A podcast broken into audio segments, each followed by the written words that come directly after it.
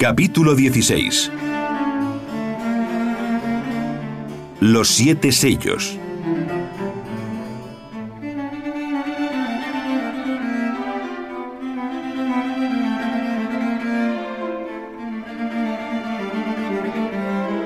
Miré cuando el Cordero abrió uno de los sellos y oí a uno de los cuatro animales del gran arcano diciendo como con una voz de trueno, Ven y ve. Apocalipsis 6.1. Y miré, y he aquí un caballo blanco, la raza blanca, y el que estaba sentado encima de él tenía un arco, y le fue dada una corona, y salió victorioso para que también venciese. Apocalipsis 6.2. La raza blanca venció al Japón y tiene muchas ilustraciones contra el Japón. Y cuando él abrió el segundo sello, oí al segundo animal del gran arcano que decía, Ven y ve. Y salió otro caballo bermejo, la raza roja atlante de la cual descienden los pieles rojas de los Estados Unidos de Norteamérica. Y al que estaba sentado sobre él, el tío Sam, fue dado poder de quitar la paz de la tierra y que se maten unos a otros, y fuele dada una grande espada. Apocalipsis 6, 3, 4. Actualmente aquel caballo bermejo de hirsuta crin alborotada y plateados cascos come tranquilo en los establos de Augias. El brilloso corcel piel roja, ágil y ligero, nos recuerda a la aguerrida raza atlante, cuyos últimos vástagos nobles y fuertes fueron destruidos por el yanqui. Los rubios ciudadanos de los Estados Unidos del Norte llevan en sus venas la sangre roja de los viejos guerreros, cuyo tronco real nació en el continente atlante. Por este año 1958, siglo XX, el caballo rojo come tranquilo y los ciudadanos de los Estados Unidos se preparan para la guerra atómica. Pronto estallará la tempestad en los Estados Unidos. El huracán aullará horriblemente en los Estados Unidos. El cielo se llenará de negros nubarrones y habrá muchos lamentos, lágrimas y muy grande tribulación. Y cuando él abrió el tercer sello, oí al tercer animal del gran arcano que decía, Ven y ve. Y miré, y he aquí un caballo negro, la raza negra, y toda raza morena, como indostanos, africanos, etc. Este caballo representa también el trabajo honrado, y el que estaba sentado encima de él, la raza negra o morena, árabe, indostana, etc., tenía un peso en su mano, la esclavitud. Apocalipsis 6, 5. Y oí una voz en medio de los cuatro animales que decía, Dos libras de trigo por un denario, y seis libras de cebada por un denario, y no hagas daño al vino ni al aceite. Apocalipsis 6, 6. He aquí el trabajo, el duro bregar por el pan de cada día. Y los iniciados quieren paz, y dicen, no hagas daño al vino sagrado, ni al aceite de oro puro que alimenta el fuego del candelero. Trabajad en paz, luchad por la paz. Amaos los unos a los otros como yo os he amado, y cuidad el vino y el aceite, para que vuestra alma pueda desposarse con el Cordero. Empero los moradores de la tierra solo quieren guerra. Y cuando él abrió el cuarto sello, oí la voz del cuarto animal del gran arcano que decía, Ven y ve. Y miré, y he aquí un caballo amarillo, la raza amarilla, y el que estaba sentado sobre él, el chino, tenía por nombre muerte, y el infierno le seguía, y le fue dada potestad sobre la cuarta parte de la tierra para matar con espada, con hambre, con mortandad y con las bestias humanas de la tierra. Apocalipsis 6, 7, 8. La guerra entre el este y el oeste será horrible, y la China matará a millones de seres humanos. El peligro chino es aterrador. El caballo chino arrastra tras de sí el infierno y la muerte. Jamás habrá un peligro más terrible. El ejército chino es terriblemente poderoso y está armado de toda clase de armas de muerte. Los tiempos del fin ya llegaron y la guerra entre el este y el oeste es inevitable. Relincha el caballo amarillo, ágil y lleno de gran ira, y arrastra tras de sí el infierno y la muerte. Y cuando él abrió el quinto sello, vi debajo del altar las almas de los que habían sido muertos por la palabra de Dios y por el testimonio que ellos tenían y clamaban en alta voz diciendo, ¿Hasta cuándo, Señor, santo y verdadero, no juzgas y vengas nuestra muerte, de acuerdo con la ley kármica de los que moran en la tierra. Apocalipsis 6, 9, 10. Los moradores de la tierra han matado a los profetas y aborrecen al Eterno. Y les fueron dadas sendas ropas blancas, y fueles dicho que reposasen todavía un poco de tiempo, hasta que se completaran sus consiervos y sus hermanos iniciados, que también habían de ser muertos como ellos, por la palabra del Señor. Apocalipsis 6, 11. Y miré cuando él abrió el sexto sello, y he aquí fue hecho un gran terremoto, y el sol se puso negro como un saco de cilicio, y la luna se puso toda como sangre. Apocalipsis 6, 12. Las partículas radiactivas de las explosiones nucleares alterarán profundamente las zonas superiores de la atmósfera terráquea.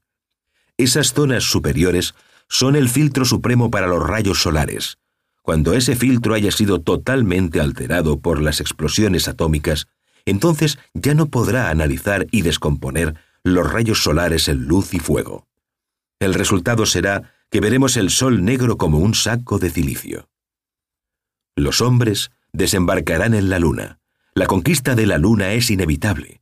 Los buitres de la guerra conquistan la luna, y ella se pondrá toda como sangre, Habrá terremotos por todas partes, tinieblas, hambre, enfermedades desconocidas, blasfemias y muy grande tribulación. Las explosiones atómicas provocarán todas esas grandes calamidades. Los tiempos del fin ya llegaron. Ay, ay, ay de aquellos que, como en los días de Noé, comían ni bebían y se daban en matrimonio diciendo, todavía tenemos tiempo para gozar. Ay de los moradores de la tierra, los tiempos del fin ya llegaron. Las explosiones atómicas traerán pestes, terremotos, hambres, maremotos y terribles cataclismos. Habrá turbación espantosa en el sonido del mar y olas monstruosas nunca antes jamás vistas. Habrá guerras a muerte y el caballo amarillo arrastrará tras de sí el infierno y la muerte. El principio del fin ya empezó. Empero todas estas calamidades no son sino el aviso, el prefacio, el preludio del acontecimiento final. Los hombres están levantando nuevamente la torre de Babel. La punta de la torre es la luna. Todo clarividente iluminado puede ver en los mundos superiores la torre de Babel. Hueca torre de frágil cristal, traición al eterno que pronto será quebrantada. Por entre esa frágil y hueca torre, desprovista de toda sabiduría divina, suben y bajan las naves de Babilonia la Grande, la madre de todas las fornicaciones y abominaciones de la tierra. Esta vez, la torre de Babel está representada por la ciencia hueca, superficial y vana de los científicos materialistas. Dios confundirá sus lenguas, y la torre de Babel será fulminada por el rayo terrible de la justicia cósmica. La torre frágil, hueca y desprovista de toda espiritualidad, hoy como ayer, amenaza nuevamente los cielos estrellados. Los ateos enemigos del Eterno quieren asaltar el cielo y conquistar otros mundos del espacio. Pronto serán heridos de muerte. En el sagrado espacio donde solo bullen y palpitan los innumerables mundos, reina el terror de amor y ley. Los viajes interplanetarios solo son para las humanidades divinas del espacio estrellado. El hombre terrestre todavía no es digno de penetrar en el espacio estrellado. Póngase a un mono chango en un laboratorio y obsérvese lo que sucede. Cuando los hombres conquisten la luna, cuando los ateos enemigos del Eterno profanen el espacio sagrado, cuando los sabios de la Gran Babilonia, llenos de orgullo y soberbia, preparen la conquista de otros mundos, entonces es el fin. La torre de Babel caerá fulminada y de toda esta gran Babilonia no quedará piedra sobre piedra. Un mundo se acerca, se viene aproximando a la tierra, ay de los moradores de la tierra. El día del Señor, la nueva era acuaria, está ya cerca, y ese mundo que se aproxima atravesará la atmósfera, se encenderá en fuego vivo y al caer sobre la tierra quemará con fuego toda cosa que tenga vida, y habrá un terremoto tan grande cual nunca lo hubo antes desde que existen los hombres sobre la tierra. Y las estrellas del cielo, los grandes genios de la torre de Babel, las grandes lumbreras del firmamento intelectual, los grandes señores de la gran Babilonia, cayeron sobre la tierra como la higuera echa sus higos cuando es movida de gran viento. Apocalipsis 6:13. Las espigas de la ciencia materialista ya se volvieron maduras, y el hombre cosechará los frutos del deseo. Ahora recogerá el resultado de esta civilización sin Dios y sin ley. Y el cielo se apartó como un libro que es envuelto con el choque planetario, y todo monte y las islas fueron movidos de sus lugares. Apocalipsis 6:14. La nueva masa planetaria, mezclada con la masa terrestre, formará un mundo nuevo, habrá cielos nuevos y tierra nueva para la futura sexta gran raza. Y los reyes de la tierra y los príncipes y los ricos y los capitanes y los fuertes y todo siervo y todo libre, ya después de muertos y en su cuerpo astral, se escondieron en las cuevas y entre las peñas de los montes, horrorizados y sorprendidos con un cataclismo que no aguardan y que ni remotamente sospechan. Apocalipsis 6:15. Y decían a los montes y a las peñas, Caed sobre nosotros y escondednos de la cara de aquel que está sentado sobre el trono y de la ira justicia del Cordero. Apocalipsis 6:16. Porque el gran día de su ira es venido, ¿y quién podrá estar firme? Apocalipsis 6:17. Realmente solo podrán estar firmes aquellos que hayan edificado la iglesia del Cordero sobre la peña viva, el sexo.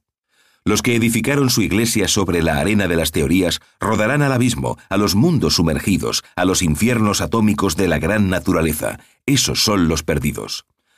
Por aquellos días solo serán salvados secretamente los justos, aquellos que ya levantaron la serpiente sobre la vara, tal como lo hizo Moisés en el desierto. De ellos saldrá el semillero para la futura sexta gran raza.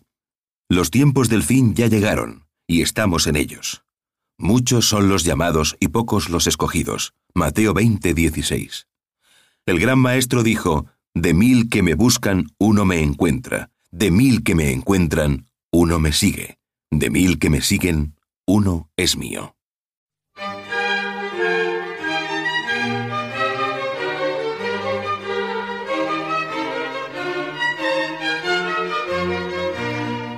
Capítulo 18 el séptimo sello.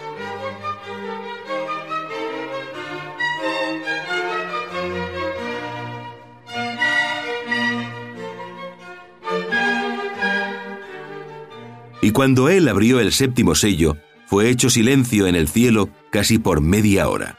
Apocalipsis 8.1. El adorable Salvador del mundo confiesa los pecados de la humanidad delante de su Padre y delante de los ángeles la gran huérfana debe entrar en el hospital de los ángeles. El divino esposo quiere salvar a sus hijos. Los tenebrosos quieren llevarse a sus hijitos, y él los junta debajo de sus brazos amorosos como la gallina junta a sus polluelos debajo de sus alas. Se trata de extirpar un tumor canceroso de entre el vientre de la gran huérfana, y fue hecho silencio en el cielo casi por media hora. Esta operación científica inevitablemente es muy dolorosa habrá algunos sobrevivientes de la gran catástrofe. Habrá un silencio como de media hora, un pequeño tiempo fugaz, pero suficiente como para salvar secretamente a los justos.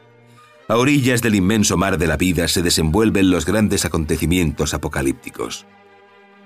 Y vi los siete ángeles, Gabriel, Rafael, Uriel, Micael, Samael, Zacariel, Orifiel, que estaban delante de Dios. Y les fueron dadas siete trompetas, Apocalipsis 8:2. Y el otro ángel vino y se paró delante del altar teniendo un incensario de oro, y le fue dado mucho incienso para que lo añadiese a las oraciones de todos los santos sobre el altar de oro que estaba delante del trono. Apocalipsis 8:3.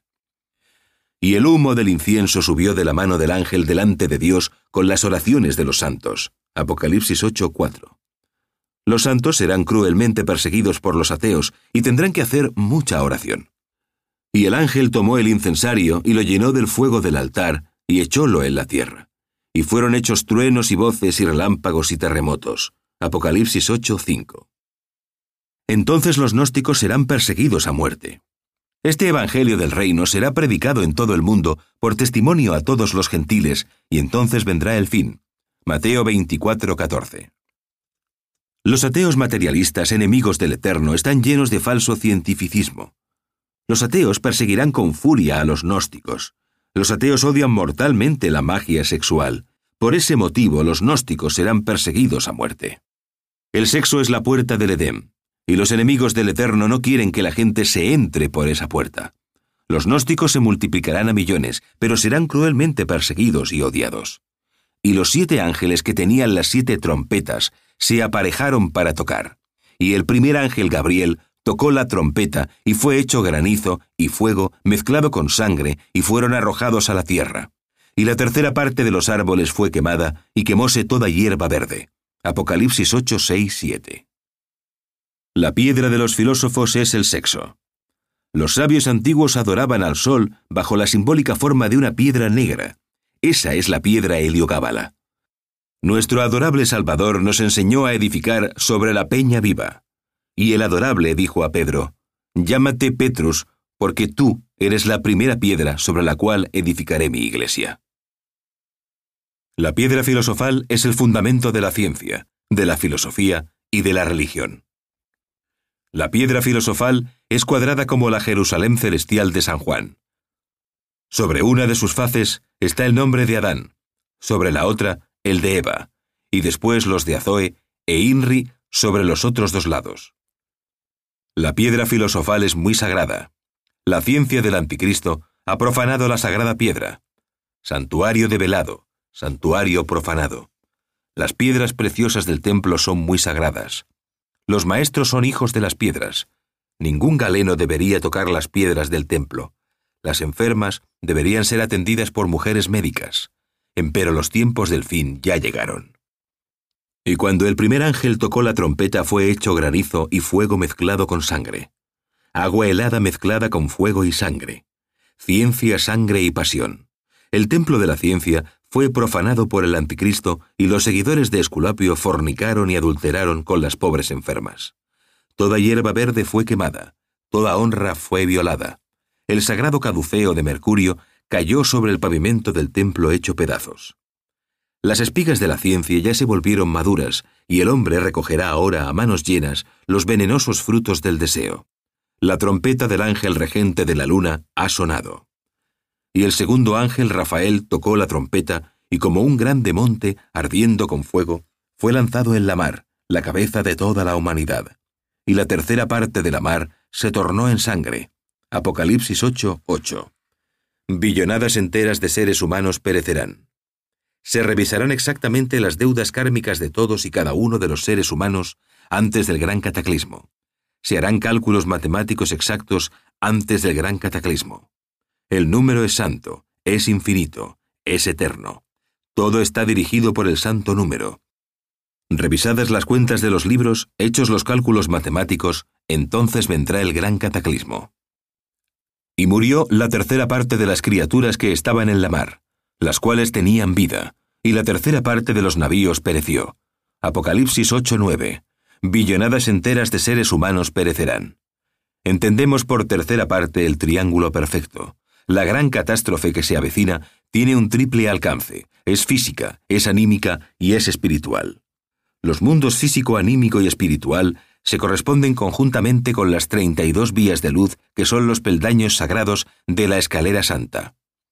Rafael, el ángel regente de Mercurio, ha tocado su trompeta, y en los templos internos del karma se están haciendo los cálculos matemáticos.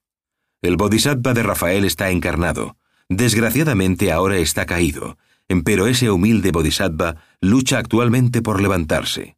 Y el tercer ángel, Uriel, tocó la trompeta y cayó del cielo una grande estrella, la estrella de la amargura, ardiendo como una antorcha, y cayó en la tercera parte de los ríos y en las fuentes de las aguas. Apocalipsis 8, 10 y el nombre de la estrella se dijo ajenjo, amargura, y muchos murieron por las aguas, porque fueron hechas amargas. Apocalipsis 8, 11. El ángel de Venus ha tocado su trompeta. Todo acontecimiento es de triple alcance. La estrella de la amargura es de triple alcance. Los tres mundos físico, anímico y espiritual se corresponden con las 32 vías de luz que son los peldaños de la escalera santa. Padre, madre, hijo son un ternario perfecto. Los hogares se han llenado de amargura. El ternario es fecundidad, generación, naturaleza. Las aguas son familias y muchedumbres, pueblos y lenguas. Las aguas se volvieron ajenjo. Los hogares de la tierra se llenaron de fornicaciones, odios, adulterios y muy grande tribulación. Y el cuarto ángel, Micael, tocó la trompeta y fue herida la tercera parte del sol, y la tercera parte de la luna, y la tercera parte de las estrellas, de tal manera que se oscureció la tercera parte de ellos, y no alumbraba la tercera parte del día, y lo mismo de la noche. Apocalipsis 8, 12. Todos los acontecimientos cósmicos tienen un triple alcance. La ley del triángulo gobierna toda manifestación cósmica. Las altas zonas de la atmósfera terrestre serán totalmente alteradas con las explosiones atómicas. Entonces, por lógica consecuencia, no podrán filtrar y analizar los rayos del Sol, la Luna y las estrellas. Pronto veremos el Sol negro como cilicio y la Luna como sangre. Entonces las estrellas se oscurecerán. No habrá luz. Un color rojizo ferruginoso cubrirá la faz de la Tierra. Todos estos grandes acontecimientos cósmicos son siempre de triple alcance. La ley del triángulo rige todo lo creado. Con la alteración total de las zonas superiores de la atmósfera terrestre, se producirán terribles terremotos y grandes maremotos. El mar tendrá un misterioso y extraño sonido. Olas monstruosas y terribles azotarán las playas. Las ciudades, movidas por los terremotos, serán convertidas en montón de ruinas. La radiactividad aumentará cada día y con ella vendrán grandes epidemias, enfermedades desconocidas, hambres, miseria y terrible tribulación. Las cosechas se perderán y morirán hasta los peces de la mar. Mas hay de las preñadas y de las que crían en aquellos días, porque habrá apuro grande sobre la tierra e ira en este pueblo. Lucas 21-23. Entonces habrá señales en el sol y en la luna, y en las estrellas, y en la tierra angustia de gentes por la confusión del sonido de la mar y de las ondas, secándose los hombres a causa del temor y expectación de las cosas que sobrevendrán a la redondez de la tierra, porque las virtudes de los cielos serán conmovidas. Lucas 21, 25, 26. Y miré, y oí un ángel volar por medio del cielo diciendo en alta voz, Ay, ay, ay de los que moran en la tierra, por razón de las otras voces de trompeta de los tres ángeles que han de tocar. Apocalipsis 8, 13. El príncipe de este mundo, ese yo, ese ego, ese mí mismo que todos llevamos dentro, supone con su mente fatal una era de acuario cómoda, sin problemas de ninguna especie, llena de grandes seguridades. El príncipe de este mundo es todo un señor de comodidades. Ay de los moradores de la tierra. La edad de Acuario se aproxima y el rayo de la justicia caerá sobre Babilonia la Grande, la madre de todas las fornicaciones y abominaciones de la tierra. Acuario influye sobre la atmósfera terrestre, y Pedro, el jefe del colegio apostólico, dijo, Mas el día del Señor vendrá como ladrón en la noche, en el cual los cielos pasarán con grande estruendo, y los elementos ardiendo serán deshechos, y la tierra y las obras que en ella están serán quemadas. Segunda epístola de Pedro 3:10. Acuario significa fin para la gran Babilonia. Los tiempos del fin ya llegaron. La venida del Cristo significa revolución total sobre la faz de la tierra. La tierra antigua fue destruida por el agua. Esta tierra que habita la raza aria será destruida por el fuego de Acuario. Los justos no deben temer, ellos serán salvados secretamente antes del gran cataclismo. Lot el justo fue sacado de Sodoma cuando Sodoma y Gomorra estaban para ser destruidas por el fuego aterrador de los volcanes de la tierra. Los justos serán evacuados secretamente de la gran Babilonia. Los justos no pagarán por los pecadores. Esto solo aconteció una vez y ya ese tiempo pasó.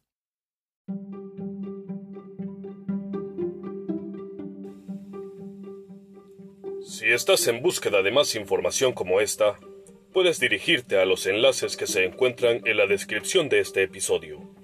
O también puedes escribirnos a gnosisparaTodos147 gmail.com.